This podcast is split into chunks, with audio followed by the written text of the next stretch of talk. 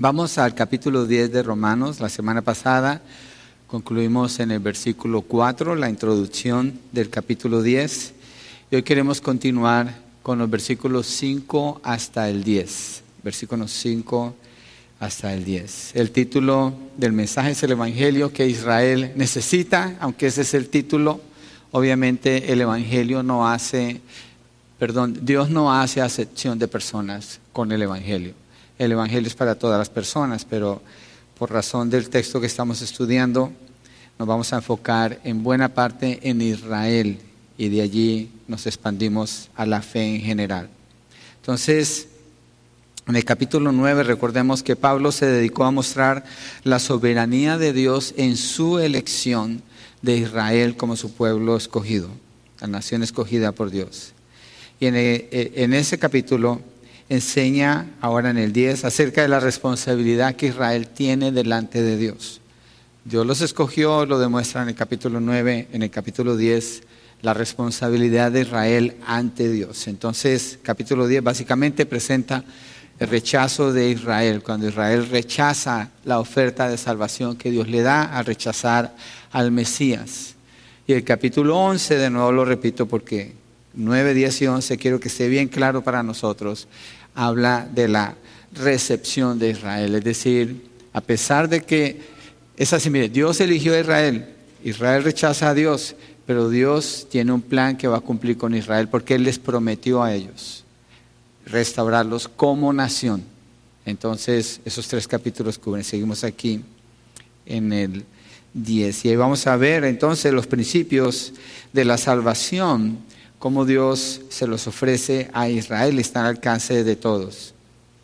La semana pasada, en el versículo 4 de Romanos 10, y cuando abra su Biblia, si usted trae su Biblia, quédese allí como su texto principal, después vamos a ir a otros lugares en el Antiguo Testamento y otros del Nuevo para verificar, pero nuestro texto a ser Romanos 10, ¿sí? Romanos 10. Entonces, allí en el versículo 4, donde concluimos la semana pasada, dice Romanos 10, porque Cristo es el fin de la ley para justicia a todo el que cree. Los requerimientos de la ley, entonces, con esta declaración que Pablo escribe aquí, concluyen con la venida del Señor Jesucristo. En este sentido, la ley queda obsoleta, pues obviamente no puede salvar a nadie, porque si pudiera salvar a nadie, Cristo no hubiera venido. Cristo es el fin o el cumplimiento de todos los requerimientos de la ley y todo lo que Dios pide a la humanidad para ser salva. ¿sí? Y es lo que Pablo quiere presentar en ese verso, la venida del Señor Jesucristo y cómo la ley apunta a Cristo. Esto lo vimos la semana pasada. Y el que llega allí, una persona que siguiera al pie de la letra toda la ley de Dios, al final se va a encontrar con Cristo. Siempre la ley le va a llevar a Cristo. Ese es el propósito de la ley, llevarle a Cristo. Entonces, la respuesta que la ley produce es una respuesta de fe. ¿De fe en quién? Con Cristo. Y Cristo es el cumplimiento de toda la ley. Entonces el apóstol Pablo, usando esto, sigue mostrando la distinción entre lo que logra la justicia de la ley y lo que ofrece la justicia de la fe. Dos leyes diferentes. La justicia de la, perdón, dos justicias diferentes, la justicia de la ley y la justicia de la fe. Y de eso se trata todo el libro de Romanos. El tema principal de todo el libro de Romanos es la justificación por la fe. Y aquí lo presenta en relación con, con Israel. Entonces miremoslo. El primer punto va a ser básicamente dos puntos y el segundo va a tener algunos subpuntos. Pero el primero es la justicia de la ley en el versículo 5. Y dice, pues Moisés escribe que el hombre que practica la justicia que es de la ley vivirá por ella. ¿De quién está hablando Pablo? De Moisés en el Antiguo Testamento. ¿A quién le escribió Moisés? A Israel. Y Pablo está haciendo referencia a un texto en Levíticos 18.5. Quiero que hagamos esto en el punto número uno, porque no quiero que nadie se vaya a confundir. En el punto número uno, vamos a ir al Antiguo Testamento y yo quiero verificar juntamente con ustedes lo que quiere decir lo que Pablo está diciendo aquí cuando, cuando hace referencia a eso, que el hombre que practica la justicia, que de la ley, vivirá por ella. Esto debe aclarar, esto debe darnos un entendimiento claro de lo que significa la ley en relación con Israel, cuando usted va a algún texto en la Biblia, le puede ayudar tremendamente esto a entender, ok, esta persona está bajo la ley o está bajo la gracia en Cristo Jesús. Hacer esa distinción es fundamental para poder entender bien la Biblia. Y para poder entender esto, haciendo esa distinción, nos puede ayudar a entender el plan de Dios con Israel también. Yo creo que por eso Pablo hace referencia a eso. Claro, yo soy el que me voy a meter allá en el Antiguo Testamento ahora. Pero ese texto afirma la importancia de obedecer la ley de Dios durante el tiempo de Moisés como la condición para vivir. Ahora, acuérdese de esta frase, la condición para vivir. ¿De qué se trata eso? ¿De vivir para la salvación o de vivir en la tierra prometida? ¿De qué se trata eso? Y vamos a mirar. Entonces, en Levítico 18:5 es usado, vamos allí, leámoslo de una vez. Es lo mismo que dice Romanos, pero obviamente vamos a estar en varios textos de Levíticos para demostrar este punto. El, el mensaje de hoy, el punto tiene que ver con la salvación. La salvación está dispuesta para todos. Pablo empieza a mostrar, ok, la ley de Moisés dice esto, el que viva por la ley tiene que vivir por ella. Y después pasa a hablar, pero la ley de la fe muestra esto, que es por creer en Cristo Jesús que la persona es salva. ¿Estamos claros? Entonces estamos hablando de la salvación, ahorita vamos a ver al Antiguo Testamento qué significa vivir por la ley, porque esto se confunde a veces. Levítico 18, verso 5. Dice, por tanto, guardarán mis estatutos y mis leyes, por los cuales el hombre vivirá si los cumple. Yo soy el Señor. Y aquí es donde no debemos confundir, cuando dice vivirá si los cumple, Dios no está hablando de la salvación de las personas. Y quiero demostrarlo por qué. Entonces, apoya la idea de que la vida eterna se, se basa en cumplir la ley. No, no se trata de eso. Más bien es que Israel, siendo que ya está en una relación de pacto con Dios, en Levítico ya el pacto está establecido, entonces Israel le pertenece a Dios. Por tanto, lo que se espera de ellos es como están en ese pacto, que obedezcan la ley que es la que ratifica ese pacto o la que lo, establece en la vida práctica de ellos, obedeciendo los mandamientos. Entonces, la obediencia de Israel, cuando dice aquí, el que vivirá por ellos, el que cumpla mis leyes y mis estatutos, les garantiza a Israel poder vivir en la tierra que Dios les prometió por medio del pacto que Abraham les dio. Es una garantía para que ellos vivan bajo las bendiciones de Dios. Y aquí hay que hacer también otras distinciones. Bueno, tal vez un día voy a regresar aquí a hacer todo un mensaje, porque nomás es un punto el que quiero cubrir. Pero bajo la ley, Dios le dice a Israel, si hacen esto y esto y esto, los voy a bendecir. Pero si hacen esto y esto y esto, los voy a maldecir. Entonces, ¿cuáles son las bendiciones que recibe Israel? Prosperidad, abundancia, buenos recursos, victoria en las guerras. En el Nuevo Testamento, ¿qué pasa? Tenemos que hacer la distinción, porque en el Nuevo Testamento hay personas que dicen, Dios me bendijo, ¿con qué? que un carro. Dios me bendijo con qué? Que una casa. Están hablando de lo material, cuando en el Nuevo Testamento no indica eso. Eso lo indica es el Antiguo Testamento. Y aquí quiero hacer una denuncia. La prosperidad, el Evangelio de la prosperidad, el Evangelio pentecostal, afirma mucho el Antiguo Testamento para decir que una bendición es algo material que Dios te da. El Nuevo Testamento no dice eso. Y muchas personas usan mal lo que el Nuevo Testamento está diciendo de lo que es una bendición y no saben, no entienden qué es una bendición de parte del Señor. No entienden. Porque se están, están mal enseñados, se quedaron en el Antiguo Testamento. Y yo creo que si nosotros, esto aplica para nosotros por nuestro trasfondo, debemos entender esa distinción. Debemos entender esa diferencia para no atribuirle a lo que dice el Señor Jesucristo cosas que no son, que pertenecen solo al Antiguo Testamento. Entonces, de nuevo, Levítico 18.5, que es lo que dice Romanos 10.5. Por tanto, guardará mis estatutos y mis leyes, por los cuales el hombre vivirá si los cumple. Yo soy el Señor. Y ahí vienen las bendiciones y viene lo que, lo que Dios les da a ellos. Pero quiero que leamos el contexto completo, verso 1 al 5 en Levítico 18. El Señor también dijo a Moisés, di a los israelitas, yo soy el Señor su Dios.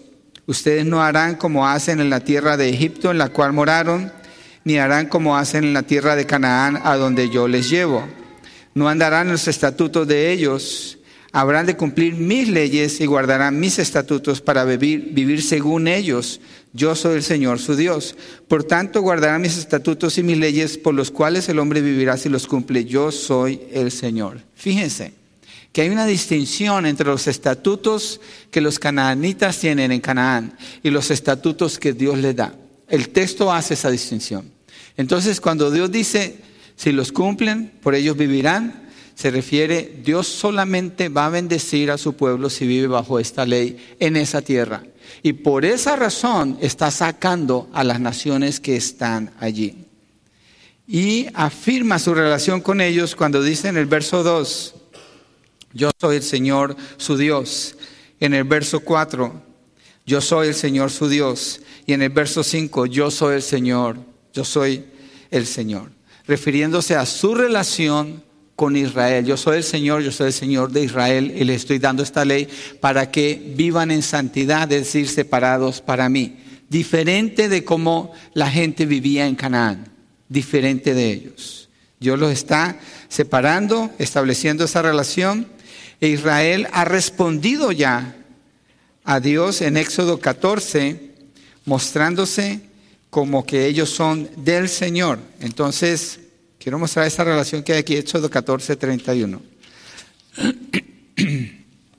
Si al final usted dice, me confundió su mensaje, pastor, entonces lo predicamos de nuevo. La semana entrante lo repetimos hasta que entendamos bien de qué está hablando el apóstol Pablo aquí, porque esto es crucial. Y es crucial para nuestro contexto, me he tomado un tiempo extra de ir allí porque a nosotros nos afecta no hacer la distinción clara entre el Antiguo y el Nuevo Testamento. Es el mismo Dios, la misma gracia, pero la ley tiene un propósito diferente para Israel que lo que puede tener para nosotros. 31 de Éxodo 14. Cuando Israel vio, Israel vio el gran poder que el Señor había usado contra los egipcios, el pueblo temió al Señor y creyeron en el Señor y en Moisés su siervo. ¿Qué hicieron ellos? Creyeron, creyeron en el Señor. Mire 19.8, uno más para confirmar esto. Todo el pueblo respondió a una y dijeron, haremos todo lo que el Señor ha dicho. Y Moisés llevó al Señor las palabras del pueblo. Entonces está establecido, Dios dice, yo soy su Dios, yo soy el Señor. Israel dice, creemos en Él, vamos a obedecerlo. Hay una relación aquí entre Dios e Israel. Entonces Israel ha creído en Dios, ha dicho que le pertenece a Dios y esto es porque Dios los sacó a ellos de Egipto. Dios los salvó de esa ley bajo la que vivían en Egipto, una ley de maldición, de idolatría, de pecado. Él los liberó.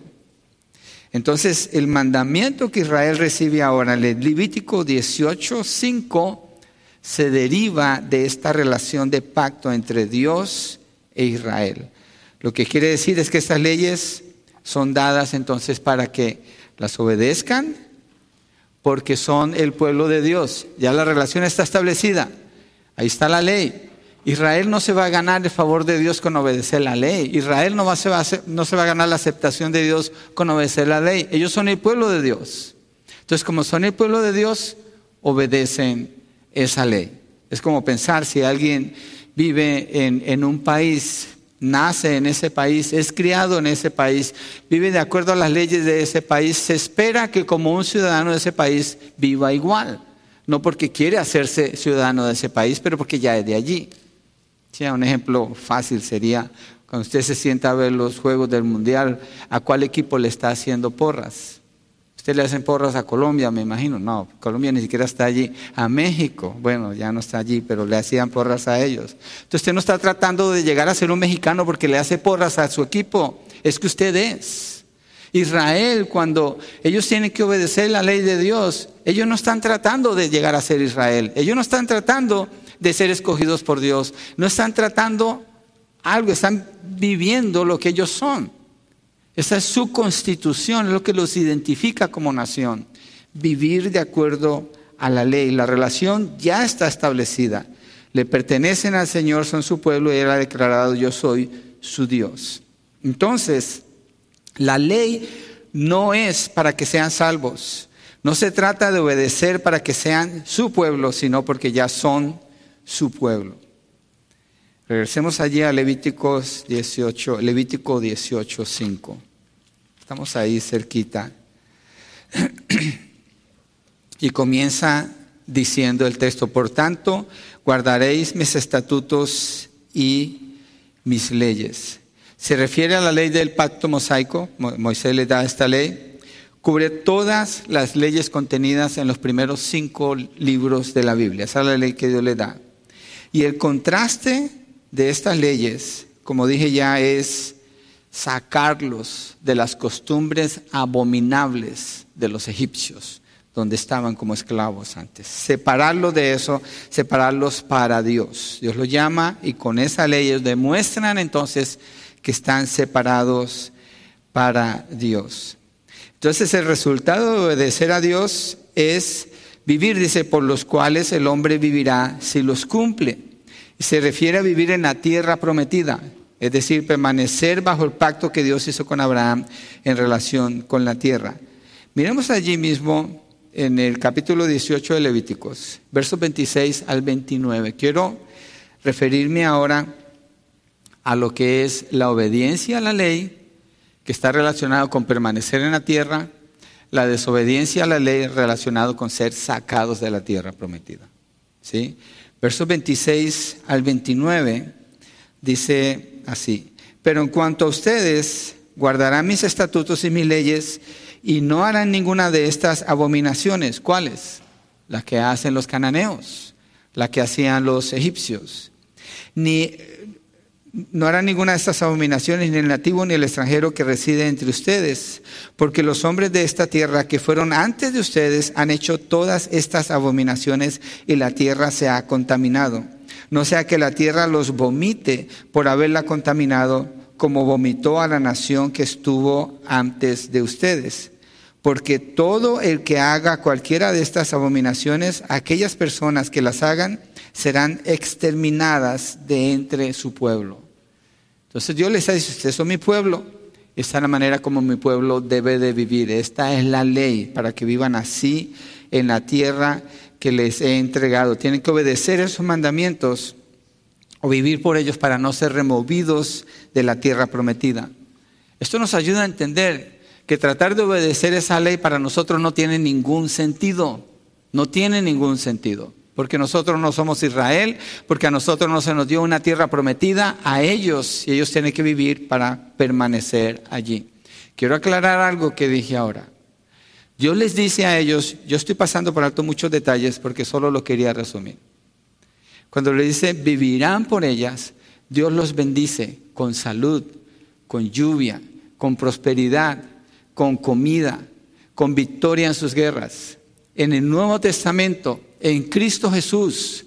Dios que nos dice que obedezcamos su palabra. ¿Cuál? Toda la palabra. No hay excepción para el creyente. El creyente entra a la palabra y la obedece toda en la manera como aplica en su vida. ¿Ok? Entonces dice, ok, ahora yo obedezco a Dios, Dios me va a bendecir. ¿Qué pasó con Pablo? A Pablo lo metieron en la cárcel varias veces, lo azotaron, lo golpearon y murió aserrado, se cree, la, tradición cree que murió aserrado. Entonces, ¿Dios no bendijo a Pablo? Pedro, predica el Evangelio, fiel este hombre. A su esposa la están crucificando y él la está animando, mantente fiel a Cristo. Y después él es crucificado y pide que lo crucifiquen al revés. ¿Dios fue infiel entonces con Pedro? Nicodemo, la tradición dice que cuando Nicodemo se encuentra con el Señor Jesucristo en Juan capítulo 3, viene de noche. No sabemos por qué, puede que sea por temor a los fariseos, pero él conoce al Señor Jesucristo, el Señor le da la salvación y después al final, cuando Jesucristo es muerto, Nicodemo se une con José de Arimatea para sepultar al Señor Jesucristo. ¿Qué indica eso? Nicodemo creyó en el Señor Jesucristo. Nicodemo era un fariseo y la tradición dice que Nicodemo, por haber creído en el Señor, perdió todas sus propiedades, perdió todos sus privilegios que tenía en la sociedad como un fariseo reconocido y respetable entre ellos y murió en la pobreza. Entonces Dios no lo bendijo. Tenía que decir Nicodemo, ¿con qué me bendijo Dios? ¿Qué va a decir un creyente? Que es salvado por el Señor bajo la gracia, no bajo la ley, y recibe la bendición más grande que una persona puede recibir. ¿Cuál es? La salvación de la vida, la vida eterna en Cristo Jesús. No son las cosas de esta tierra. Es una maldición los que dicen, vive tu mejor vida ahora. Joel Austin, si es un hombre que usted reconoce, lo va, lo va a asociar con eso.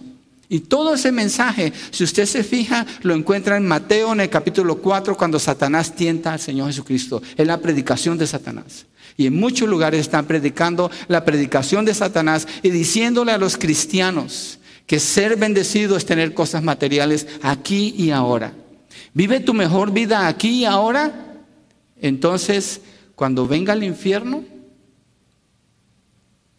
esa va a ser la vida real para los que creen así para el creyente en Cristo Jesús, en el Nuevo Testamento, esta no es su mejor vida. Esta vida aquí en la tierra es una vida sufrida, es una vida difícil, es una vida que tiene mucha dificultad y eso no quiere decir que Dios no le está bendiciendo a usted. Así que no se deje engañar con ese mensaje. Y no esté diciendo, Dios me bendijo con esto, Dios me bendijo con lo otro. Por favor, dejen eso a un lado. Déjenlo a un lado. Usted no corra con eso. Es falso. Es un evangelio falso, es una mentira. ¿Por qué me estoy tomando el tiempo de hablar con de esto? Porque Pablo, después de hablar de este punto, se mueve a lo que es el evangelio. Y nos presenta el evangelio en un orden que necesitamos entender porque muchas veces ese evangelio se presenta mal. Y hay un montón de gente pensando que son salvos con un evangelio que no es verdadero. Yo creo que este texto es crucial para entender la diferencia entre la ley que no puede salvar, no puede justificar, y la ley de la fe, que es la justicia de la fe, que sí puede justificar, que sí puede salvar. Entonces, la primera, cuando Pablo dice que el que viva por ellos, ah, el que los obedezca, vivirá, está refiriéndose a una vida dentro de la tierra prometida. ¿Por qué es importante también esto en el pensamiento de Pablo en el capítulo 10? Porque Israel se quedó allí. Israel se quedó allí. Y ellos no creyeron en la oferta que Dios les dio en la salvación en Cristo Jesús y quisieron seguir buscando la justificación por medio de esa ley. Y fueron rechazados. Hasta, hasta este punto ellos son rechazados. Ahora, la aplicación para nosotros tiene que ver en qué necesito yo para tener la salvación que Dios ofrece el esfuerzo de la ley, de mi propia justicia, de pensar que soy buena gente, de cumplir con ciertos requerimientos religiosos o tradicionales, ¿qué voy a hacer? Ese es el confrontamiento que yo veo aquí en esta primera parte, cuando dice, pues Moisés, ya regresé a Romanos, escribe que el hombre que practica la justicia, que de la ley vivirá por ella. Ahí no hay salvación. Pero, verso 6, punto 2, la justicia de la fe. Vamos a ver primero lo que dice y, después lo que no dice.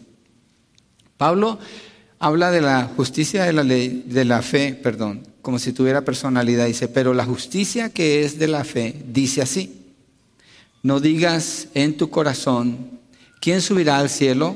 Esto es para hacer bajar a Cristo. ¿O quién descenderá al abismo? Esto es para subir a Cristo de entre los muertos. Acordémonos, el primer contexto tiene que ver con Israel. ¿Israel dijo esto? ¿Fue Israel que dijo esto? Miren Deuteronomio 30, del 11 al 14. Deuteronomio 30, del 11 al 14. Es el quinto libro en su Biblia. Dice así, este mandamiento que yo te ordeno hoy no es muy difícil para ti, ni está fuera de tu alcance no está en el cielo para que digas, ¿quién subirá por nosotros al cielo para traérnoslo y hacérnoslo oír a fin de que lo guardemos? Ni está más allá del mar para que digas, ¿quién cruzará el mar por nosotros para traérnoslo y para hacérnoslo oír a fin de que lo guardemos? Pues la palabra está muy cerca de ti, en tu boca y en tu corazón, para que la guardes. Habla de un mandamiento, habla de un deseo, de algo del cielo, de algo en la tierra, y después habla de la palabra. Concluye esta parte. Es lo que Pablo está diciendo en Romanos capítulo 10. La justicia de la fe no dice eh, que, que no digas en tu corazón quién subirá al cielo, lo mismo que Dios le dice a Israel allí. Esto es para decir, para bajar a Cristo, lo está explicando, qué significa esto.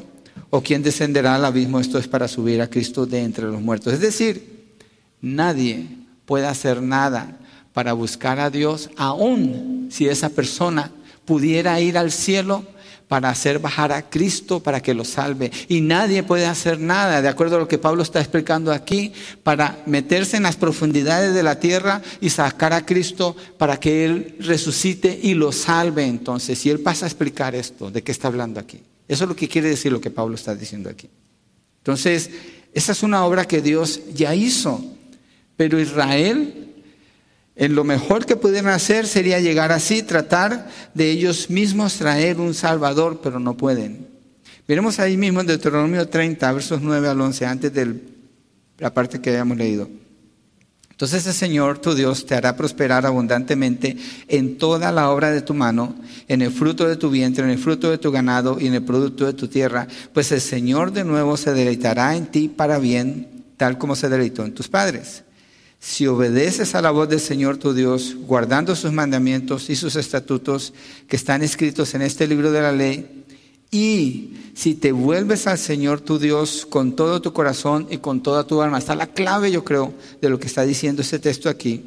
Este mandamiento que yo te ordeno hoy no es muy difícil para ti ni está fuera de tu alcance. Pero lo que está hablando cuando menciona la ley, fíjense, tiene que ver es con el corazón tiene que ver es con el corazón.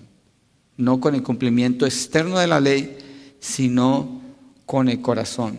Y todas estas promesas de Dios a Israel dependían no de la obediencia externa, sino de la fe de Israel en Dios, la fe de Israel en la bondad del Señor, en su gracia. Romanos 4.3, Pablo habla de eso, dice que Abraham le creyó a Dios y le fue contado por justicia. Abraham, ¿dónde está? En Génesis. Abraham le cree a Dios. En Antiguo Testamento y Nuevo Testamento es lo mismo, créele a Dios. Pero Israel se ha quedado atorado en la ley. Entonces, cuando dice que esta, esta ley no está lejos de ti, hay otro texto, olvidé, olvidé la referencia, y me da lástima no haberlo tenido listo, pero dice que la salvación de Dios va a ser tan fácil que aún el más tonto lo va a poder encontrar. Así dice. Prácticamente estoy parafraseando algo que dice allí. Pero dice que el camino será fácil de encontrar, el camino será fácil de seguir. ¿Por qué? Porque no requiere ningún esfuerzo humano, no requiere ningún atributo del ser humano, sino una acción de fe, creer, creer en lo que Dios dice. Esa es la parte que a Israel le costó y fueron rechazados. Romanos 4:11. Leamos este texto, el verso 11 y el 13. Dice, Abraham recibió la señal de la circuncisión como sello de la justicia de la fe que tenía mientras aún era incircunciso, para que fuera padre de todos los que creen sin ser circuncidados, a fin de que la justicia también se les tome en cuenta a ellos. Verso 13.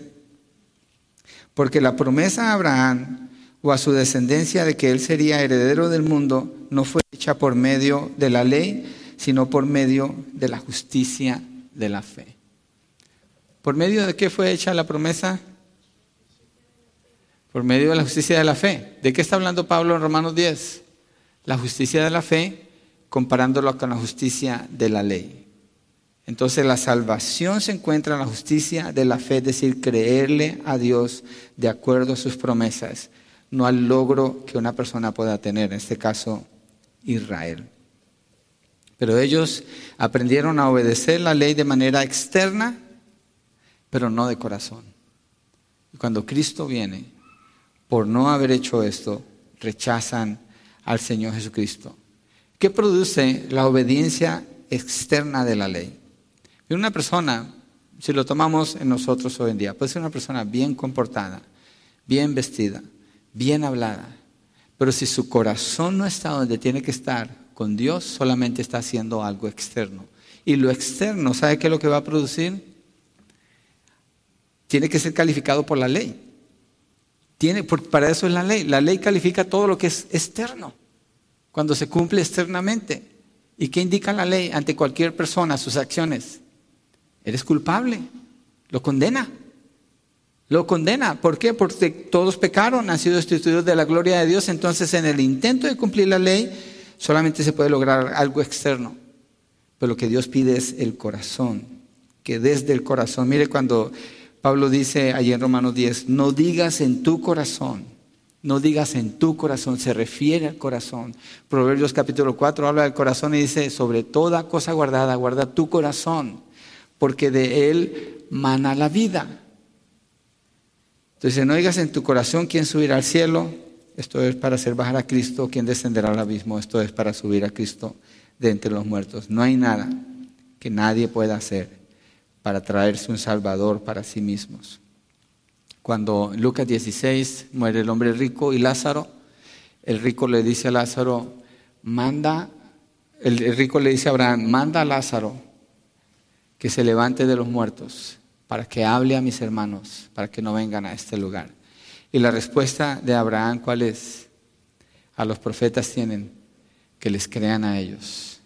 A los profetas y a Moisés, que les crean a ellos. Está indicando que tengan fe, porque un milagro de esa categoría no va a salvar a nadie.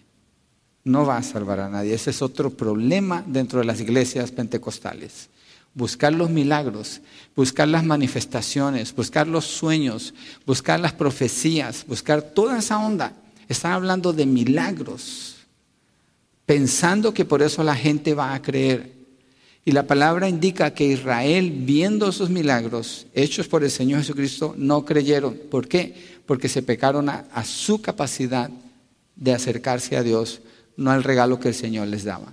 Y es peligroso eso de estar buscando los milagros. Dios los puede hacer, yo los he visto, pero lo estoy diciendo. La iglesia no busca eso, no clama eso, la iglesia busca a Cristo. Israel le dijo al Señor Jesucristo, los, los fariseos le dicen, muéstranos señal del cielo. ¿De qué están hablando ellos cuando dicen muéstranos una señal del cielo? Ellos quieren una transformación universal prácticamente en lo que están pidiendo. Jesucristo le dice, ustedes no van a creer aunque vean una señal del cielo. Y no se les dará señal sino la señal de Jonás. Entonces, la salvación no tiene que ver con el esfuerzo humano, la salvación no tiene que ver con una manifestación extraordinaria, la salvación no tiene que ver con una capacidad sobresaliente de alguien de cumplir una ley, tiene que ver con Cristo Jesús, tiene que ver con un asunto de fe y nadie puede hacerlo bajar del cielo ni hacerlo resucitar. No se puede, porque esa es una obra de Dios no del ser humano. Entonces, eso es lo que no dice la, justicia de la fe. Ahora lo que dice, ve, verso 8, Romanos 10, pero ¿qué dice? Cerca de ti está la palabra, en tu boca y en tu corazón, es decir, la palabra de fe que predicamos. De nuevo, esta es una referencia al Antiguo Testamento. Pablo está usando puras referencias del Antiguo Testamento porque su audiencia primordial tiene que ver con judíos en Roma, aunque también hay gentiles allí. Entonces, nadie puede subir para hallarla y la palabra está a la mano. ¿Por qué? Porque Dios la ha revelado. Es decir, Pablo dice, la palabra de fe que predicamos. Es lo que Pablo ahora predica y no solo él, sino desde el Antiguo Testamento como se predicó y se proclamó la salvación, no por la ley, sino por la gracia. La salvación jamás, jamás se predicó por la ley, siempre se predicó por la gracia. Era un asunto del corazón, como el texto que leímos allá en el Antiguo Testamento. Entonces, Israel es presentado con la salvación por medio de la palabra predicada, igual nosotros el día de hoy. Israel teniendo los las promesas, los profetas, todo lo que ellos tenían, toda la palabra revelada, y no buscaron allí a Dios. ¿Cómo se conecta eso con nosotros el día de hoy? ¿Cuántos de ustedes tienen más de una Biblia? No levanten la mano, pero yo estoy aseguro que más de ustedes tienen más de una Biblia en su casa. Yo tengo por lo menos 15 Biblias, la verdad no, no las he contado. Pero si usted abre su teléfono y usa una aplicación de la Biblia, usted la puede ver en, inglés, en español, en coreano, en el idioma que usted quiera. Y usted dice, ah, esta versión como que no la entiendo, la cambia, pone otra versión. Usted puede prender la radio y escuchar programas que hablan de la palabra de Dios. En la televisión hay programas, hay fieles, hay infieles, pero está la palabra de Dios. Puede ir a lugares donde es mencionada la palabra de Dios. Se ha traducido a miles de idiomas en todo el mundo. Bueno, no en todo el mundo, pero una buena parte del mundo. Y se sigue traduciendo. La razón por la que digo esto es por esto. Está disponible es abundante. Las personas pueden tener acceso a la palabra de Dios así, instantáneamente. Con poner una aplicación en su teléfono ya tienen la palabra de Dios, pero las personas no buscan a Dios. Y la única manera de buscar a Dios es en su palabra, es en la palabra. Es allí donde está lo que Pablo está diciendo aquí, la palabra de fe que predicamos. Y muchas personas, tristemente, el día de hoy creen que son salvos. Piensan que son salvos. Yo tengo un montón de familiares que dicen que son cristianos. Y cuando les pregunto, ¿tú crees que vas a ir al cielo? Sí. ¿Por qué? Oh, porque yo soy bueno, porque yo leo la Biblia, porque yo voy a la iglesia, porque yo oro. De veras. Déjame te muestro lo que dice la ley en base a lo que tú dices. Estás condenado al infierno. El día de hoy estás condenado al infierno si no crees. La salvación no es por lo que tú puedes hacer.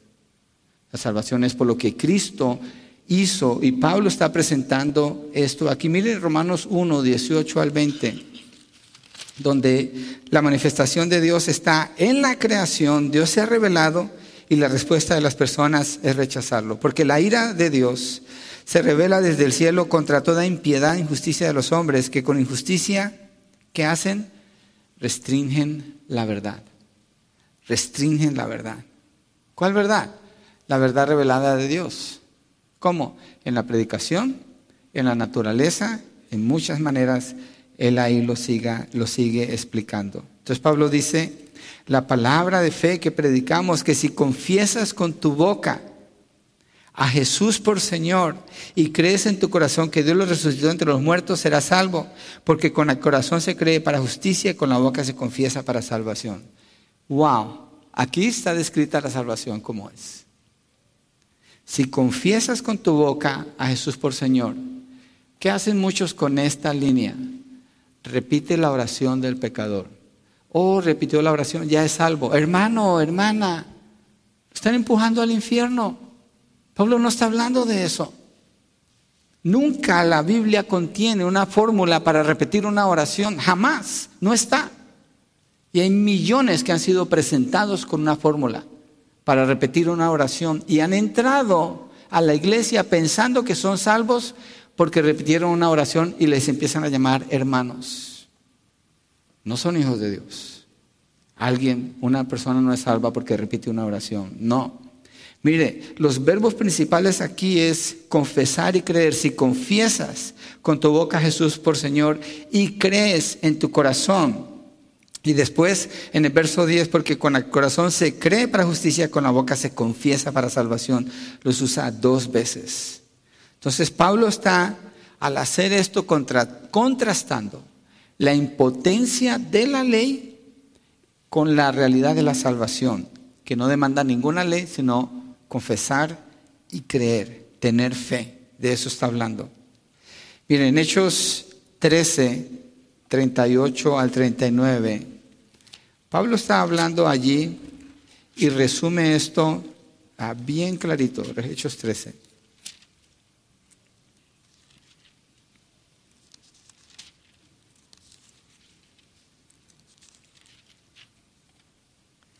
Algunos de ustedes se estarán preguntando, pero otra vez el Evangelio, la semana pasada lo vimos. Si el capítulo lo contiene diez veces y diez veces demanda que lo prediquemos, diez veces lo vamos a hacer. ¿Por qué? Porque no tenemos nuestra agenda al predicar la palabra, tenemos la agenda de Dios.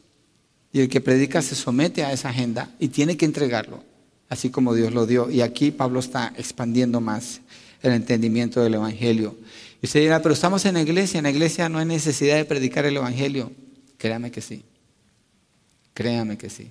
Pablo dice, predica el Evangelio. Le dice a Timoteo, predica el Evangelio. Principalmente a quién? A la iglesia. La iglesia tiene que escuchar la predicación del Evangelio, entender el Evangelio. Y los que están en la iglesia que creen que son salvos, pero no son, venir a Cristo a través del Evangelio. Y los que ya son salvos, pero no entienden bien el Evangelio, que sean equipados para que lo puedan llevar bien donde tienen que llevarlo.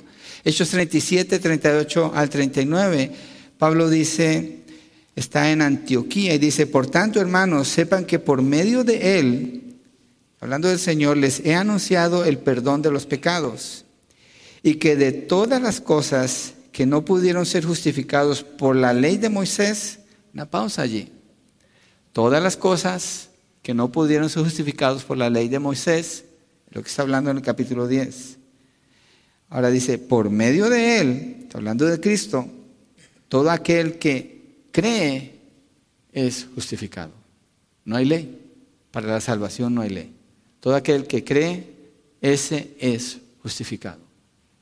Él está haciendo la distinción ahí, lo resume de una manera muy clara. ¿sí? Y es a lo que hace referencia Pablo en el verso 8 de Romanos 10, que es una cita de Deuteronomio, no voy a ir allá porque ya hemos estado un ratito allá. Entonces, lo que Pablo está diciendo es que la salvación, el mensaje del Evangelio desde el Antiguo Testamento está cerca y todo lo que demanda es tener fe no hacer obras. Hay un otro texto donde dice, busca a Dios mientras puede ser palpado. ¿Por qué Pablo dice palpado? Palpado es algo que usted extiende su mano y lo toca. Está allí. Está tan cerca que usted lo puede tocar allí mismo. El Evangelio del Señor Jesucristo está tan cerca que tan solo con que usted extienda la mano de su corazón de una manera representativa diciéndolo, allí está. Usted no tiene que ir muy lejos para tener el Evangelio de la salvación. Todo lo que tiene que hacer es confesar con su boca a Jesús por Señor. No repetir una oración, voy a explicar qué es confesar. Confesar con su boca a Jesús por Señor. Dice, está hablando del señorío de Cristo. El señorío de Cristo tiene que ver con su autoridad. Mire, hay personas que creen esto del Evangelio. Dicen, oh, la persona puede creer en el Evangelio, creer en Cristo, confesarlo, entre comillas, y ya es salvo, pero sigue viviendo como el diablo.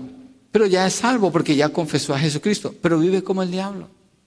Ahora después, con el tiempo, esa persona aprende que Jesucristo es Señor y entonces es cuando comienza a obedecerle. ¿Es eso el Evangelio del Señor Jesucristo? No, Pablo está diciendo, el que lo confiesa por Señor, el que lo confiesa por Señor no es una persona que dice, oh, Jesucristo es Señor. Hay gente que en Estados Unidos, por ejemplo, según el partido, el partido político que está gobernando, los que son contrarios dice, tu presidente. Lo reconocen como presidente, pero ese es tu presidente. Yo no me someto a su autoridad. Y cuando cambian, ya los otros dicen, oh, es mi presidente y no es el tuyo o viceversa. No se trata de eso, de reconocer mentalmente. Confesar va más allá de eso. Confesar tiene que ver con una actitud de recibir esa, ese señorío, esa autoridad. Por esa razón, cuando Jesucristo da la, la gran comisión para ser discípulos, fíjese, dice, vayan y hagan discípulos para que sea discípulo, esa persona tiene que confesar a Cristo como Señor. Y enseguida dice, bautizándolos en el nombre del Padre. Está de inmediato. Hechos capítulo 2, creen y se bautizan. Hechos capítulo 2, cree el, eunuco y se bautiza. Cada categoría o cada encuentro que usted muestra, que usted ve, la persona se convierte y ¿qué, eso, qué hace? Se bautiza. ¿Qué significa ese acto de bautismo? Esa persona confesó a Cristo como Señor. Esa persona cuando lo confesó creyó en Él. ¿Y qué significa eso? Vive en obediencia a su señorío. Entonces sus acciones lo demuestran. Confesar a Cristo como Señor es crucial en la salvación de una persona.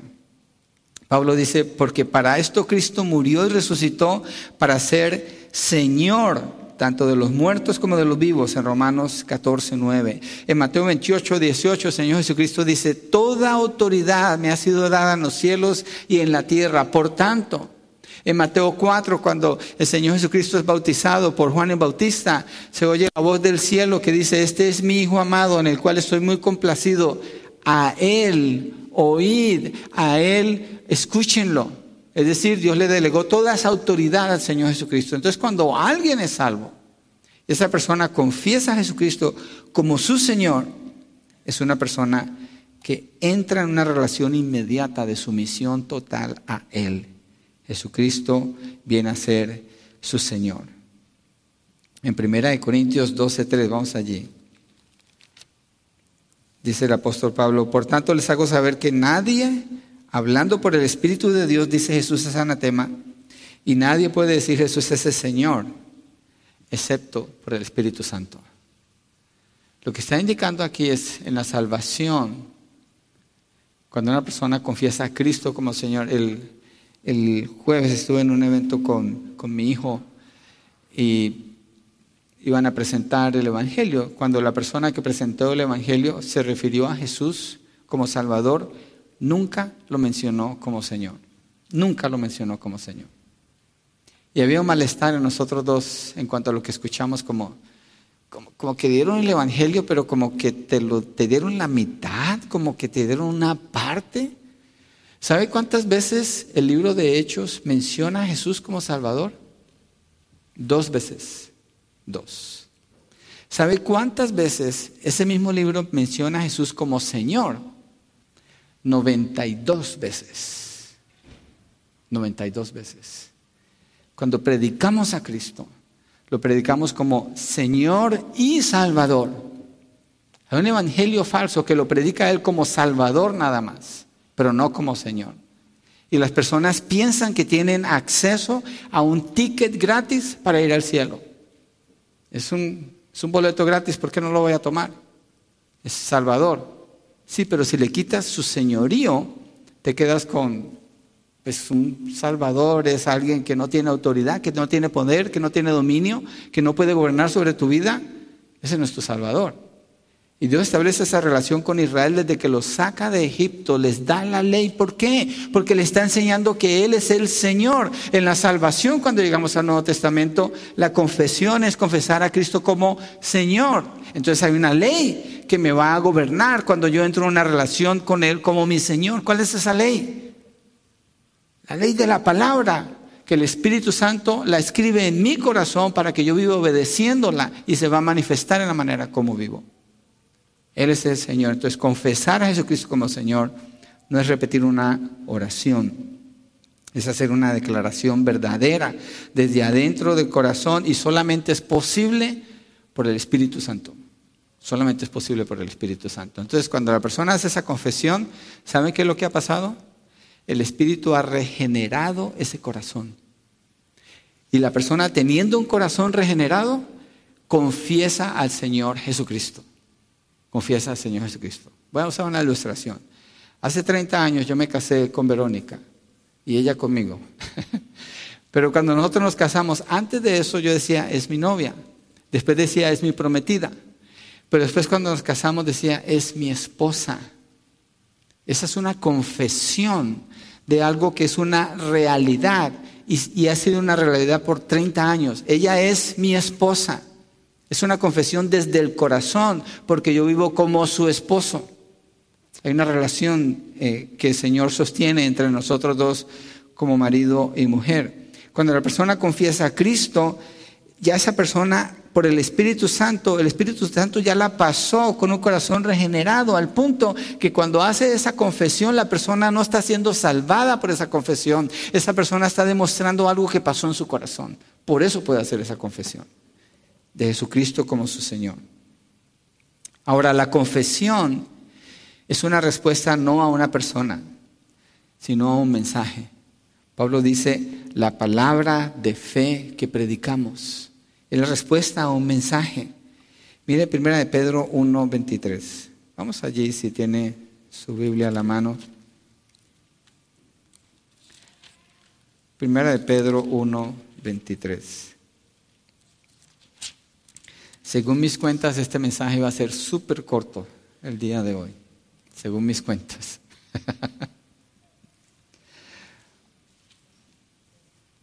pues han nacido de nuevo no de una simiente corruptible, sino de una que es incorruptible, es decir, mediante la palabra de Dios. Han nacido mediante la palabra de Dios que vive y permanece. Mire, hay iglesias que hacen eventos grandísimos. Está bien. Son, muestran el arte de una manera preciosa, impresionante, diría yo. Muy buena calidad. Y atraen a muchísimas personas.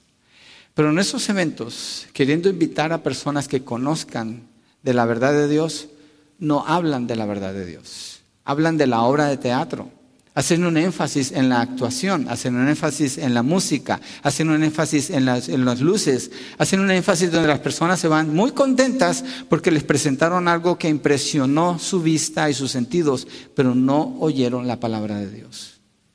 Yo lo vi hace poco y decía, ¿cómo es que gastan tantísimo dinero en algo de tan buena calidad, tan bien hecho, pero no dan la palabra? No incluyen la palabra en lo que están dando. La iglesia no puede hacer eso. Pedro dice, la persona es salva por la predicación de la palabra. Pablo dice, la palabra de fe que predicamos. La Biblia dice, si no es por escuchar la palabra de Dios, no puede haber fe, porque la fe viene por el oír y el oír la palabra de Dios. Y es entonces cuando sucede la salvación. Entonces, cuando predicamos el Evangelio, predicamos en base a la palabra. Pablo dice, este es el mensaje que anunciamos. Escuchar la palabra es lo que va a salvar a las personas. No nuestro testimonio, no nuestras historias, nuestras cosas, en la palabra. Y entonces hay una respuesta de la persona, una confesión de Jesucristo como el Señor.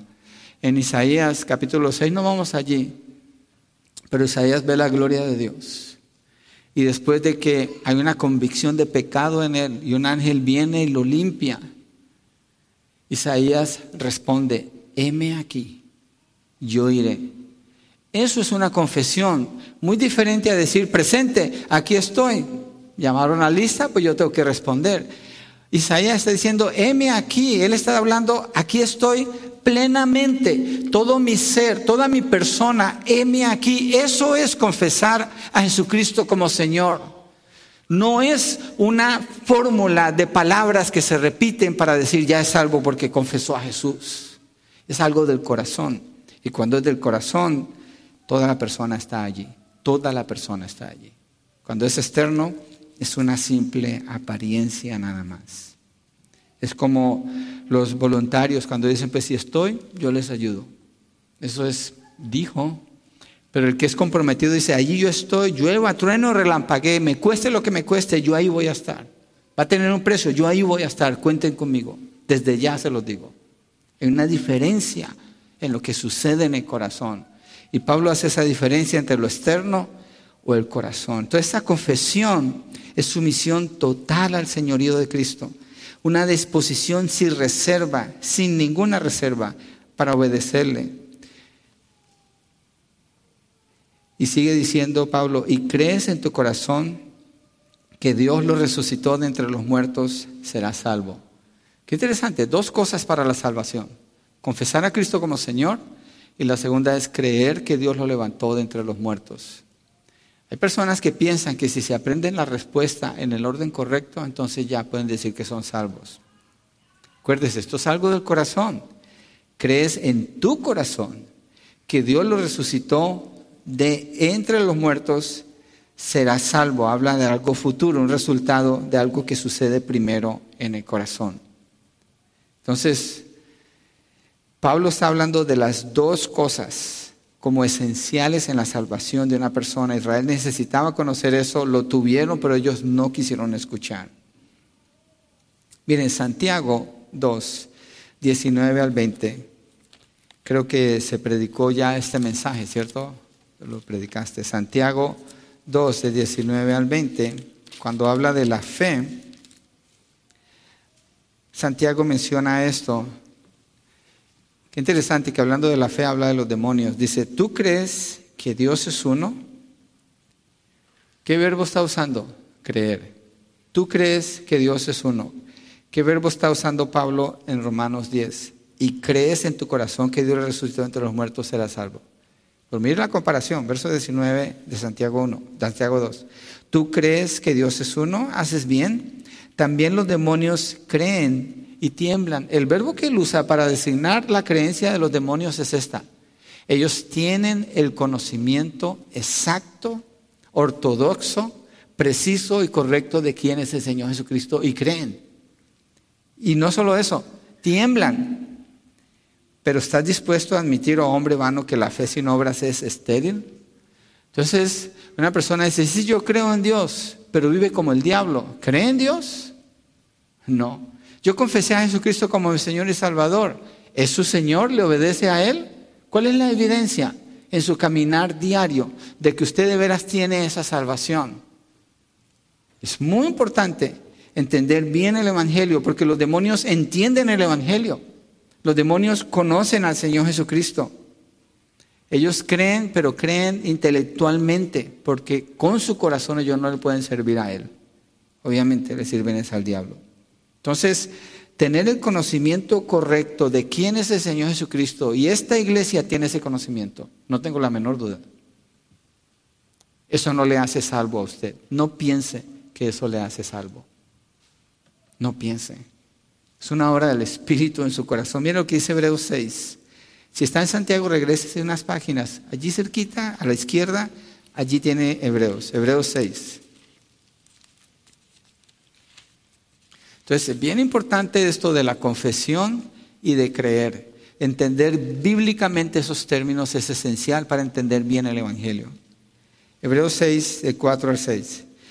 Porque en el caso de los que fueron una vez iluminados, ¿de qué está hablando? Escuchan la palabra, les han enseñado bien, entienden quién es Jesucristo. En el caso de los que una vez fueron iluminados, que probaron del don celestial y fueron hechos partícipes del Espíritu Santo, ven la obra del Espíritu, están en medio, tienen comunión con los creyentes, que gustaron la buena palabra de Dios, la conocen, la entienden, y los poderes del siglo venidero. Verso 6, pero aquí hay un cambio, pero después cayeron. Es imposible renovarlos otra vez para arrepentimiento, puesto que de nuevo crucifican para sí mismos al Hijo de Dios y lo exponen a la ignominia pública, lo cual es imposible.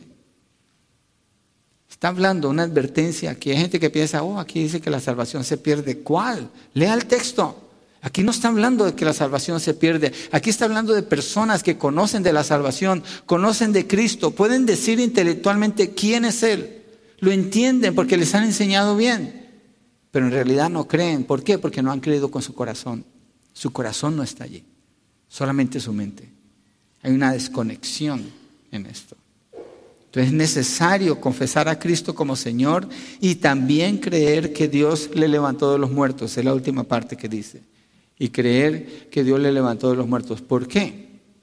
Si una persona no sabe que Cristo murió, fue sepultado y resucitó y está sentado a la diestra del Padre, ¿en quién cree? Y si esa persona no cree que Cristo resucitó, como Pablo dice en 1 Corintios capítulo 15, entonces, ¿qué estamos predicando? Dice, somos los más dignos de conmiseración. Vamos allí a 1 Corintios 15, verso 14. 1 Corintios 15, verso 14. El texto de 1 Corintios 15 en su Biblia Póngale una marquita o algo allí si a usted le gusta ponerle marcas a su Biblia.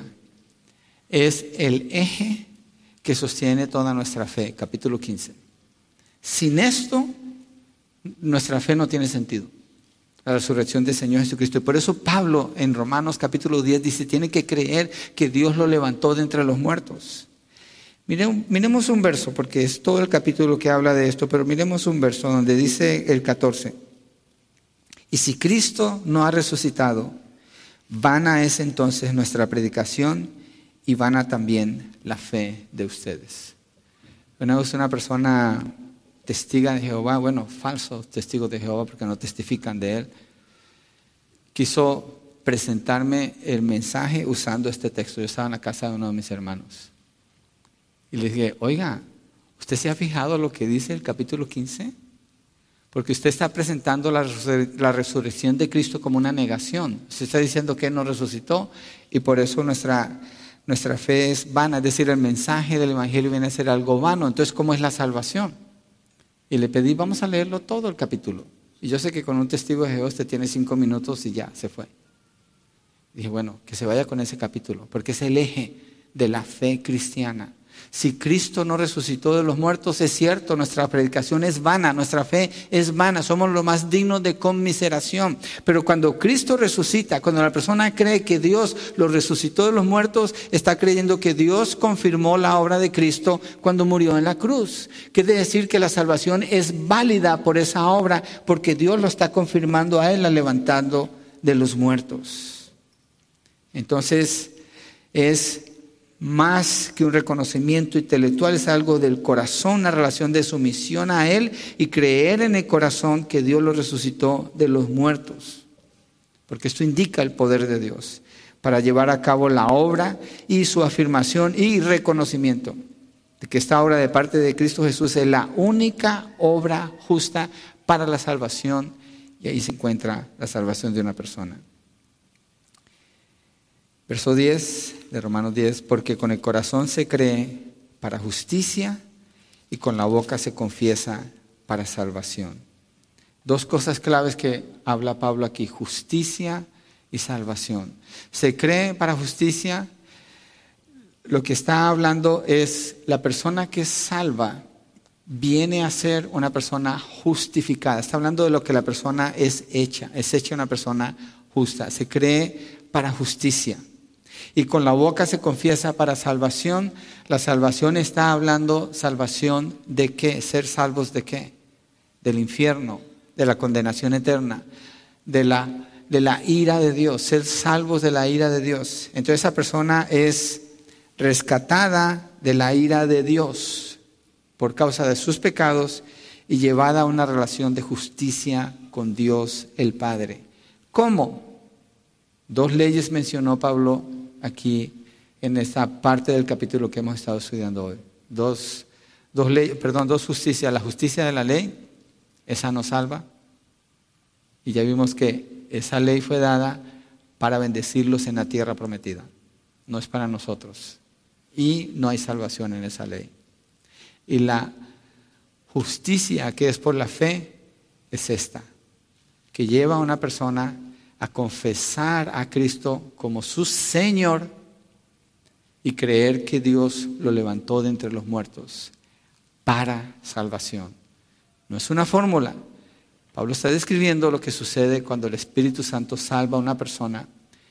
Cada persona que es salva hace esto, indudablemente.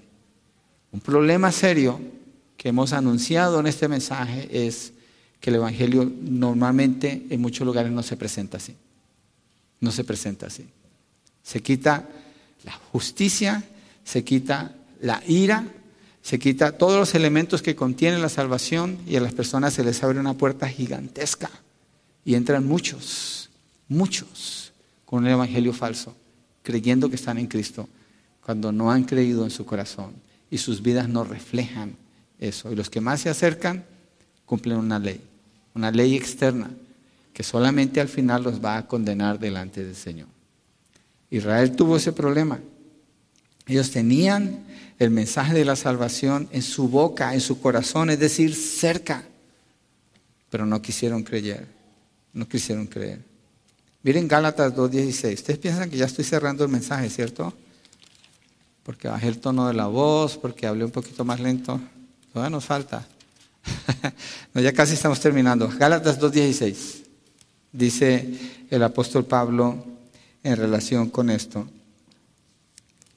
Sin embargo, sabiendo que el hombre no es justificado por las obras de la ley, sino mediante la fe en Cristo Jesús, también nosotros hemos creído en Cristo Jesús para que seamos justificados por la fe en Cristo y no por las obras de la ley, puesto que por las obras de la ley nadie será justificado Ponga esa palabra ley Para los judíos, esa ley no justifica a nadie, pero hoy hay un montón de leyes, un montón de leyes espirituales o leyes religiosas establecidas por iglesias que proclaman ser cristianos. Yo no estoy hablando de secta, estoy hablando de cristianismo.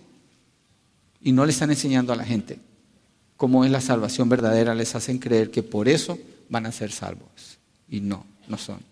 Filipenses 3, 8 a 9. Pablo habla de la obra de la salvación en él y lo describe así. Si está en Galatas, el libro siguiente eh, eh, es Efesios y ahí sigue Filipenses, está cerquita. Filipenses 3, 8, 9. Y aún más, yo estimo como pérdida todas las cosas en vista del incomparable valor de conocer a Cristo Jesús, mi Señor. Fíjense cómo está ahí. Por Él lo he perdido todo y lo considero como basura a fin de ganar a Cristo. ¿Confesó Pablo a Cristo como Señor? La descripción que él da está atribuyendo eso. Todo lo ha considerado como basura, no nada. ¿Por qué? Porque Cristo es Señor, Él toma ese lugar. Y en el verso 9, y ser hallado en Él, no teniendo mi propia justicia derivada de la ley, sino la que es por la fe en Cristo, la justicia que procede de Dios sobre la base de la fe. Una afirmación más aquí de lo que es la salvación por la fe, no por las obras, y el señorío de Cristo al confesarlo y la fe en creer que Dios lo levantó de entre los muertos. Entonces, termina Pablo diciendo ahí en Romanos 10, y con la boca se confiesa para salvación. Acuérdese, no son las palabras que la persona dice las que le hacen salva. Es que su corazón está regenerado y cuando habla, va a hablar de su corazón que ha creído en Cristo como su Señor, que lo confiesa a Él y ha creído que Dios lo levantó de entre los muertos. Israel, este es el mensaje que necesita. Si usted se encuentra con una persona de Israel, predíquele este mensaje. Usted no tiene que explicarle nada de los rabíes, usted no tiene que explicarle nada de profecía, usted tiene que presentarle este mensaje. Es todo, es todo. Yo en febrero voy para allá y quiero intentarlo. A ver si no regreso apedreado o algo, pero quiero intentarlo. Igual lo he hecho cuando conducía con Uber, musulmanes, católicos, gnósticos, filósofos, ateos, de todo tipo de personas se subían a ese carro. Yo sabía que tenía unos minutos para darles el Evangelio. ¿Cuál Evangelio? Este. Yo no tenía que convencer a nadie de nada, nomás les tenía que decir, mira, la salvación está en Cristo, este es Cristo, el que la Biblia dice, el Hijo de Dios, el que murió y resucitó y está sentado a la diestra de Dios Padre. Si tú lo confiesas como tu Señor y crees en tu corazón que Dios lo levantó de los muertos, entonces tienes salvación. Si esa es la obra que Dios hace en tu vida, la persona tiene que notarlo, lo debe saber. Gloria a Dios por su mensaje, es el mismo. Pero iglesia, cuidado con hacer una buena distinción. Cuidado con tener una buena distinción y fielmente entregar lo que el Señor nos ha dado aquí en su palabra. Israel rechazó esto y quedan rechazados hasta aquí. No hemos terminado. Bueno, hoy ya terminamos, pero no hemos terminado en todo lo que vamos a ver de la enseñanza que Pablo da aquí. Y los siguientes mensajes hablan del rechazo de Israel. Vamos a terminar así. ¿Por qué no nos ponemos de pie y oramos dándole gracias al Señor?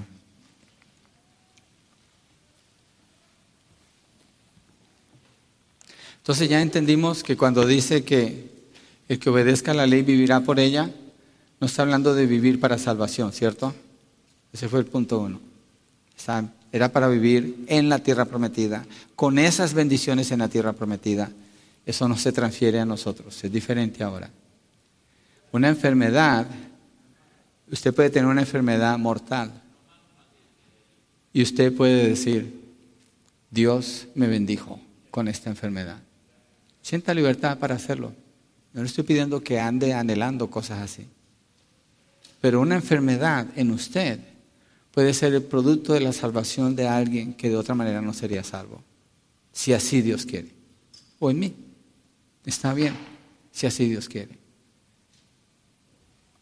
Y en cuanto a la salvación, a vivir de acuerdo a lo que nos da la salvación, Es la ley que Dios pone en nuestro corazón en la obra del Espíritu para confesar a Cristo como Señor y creer en el corazón que Dios lo levantó de los muertos. Señor, gracias por lo que miramos en la escritura hoy. Yo ruego, Señor, que nos ayudes a meditar en esto, a llevarlo en nuestros corazones y a hacer una distinción entre lo que es el conocimiento intelectual y lo que es la fe de corazón. Háblanos, Señor, en esta área, yo te lo ruego. Permítenos meditar y actuar conforme a la verdad que hemos estudiado el día de hoy. Ruego, Señor, por la salvación de quienes tal vez han entrado con un evangelio falso. Les han hablado de repetir cosas o decir oraciones y en eso basan el pensar que son salvos. Yo ruego, Señor, por la verdadera salvación en Cristo Jesús. Y por la iglesia, Señor, que hagamos una distinción entre lo que significa caminar contigo y presentar a Cristo. Que seamos fieles y sabios a presentar un mensaje fiel, un mensaje verdadero para la salvación en Cristo Jesús, para que muchos puedan confesar a Cristo como su Señor y creer en su corazón que Dios lo levantó de los muertos para que sean salvos. Gracias, Padre, en el nombre de Jesucristo. Amén. Amén.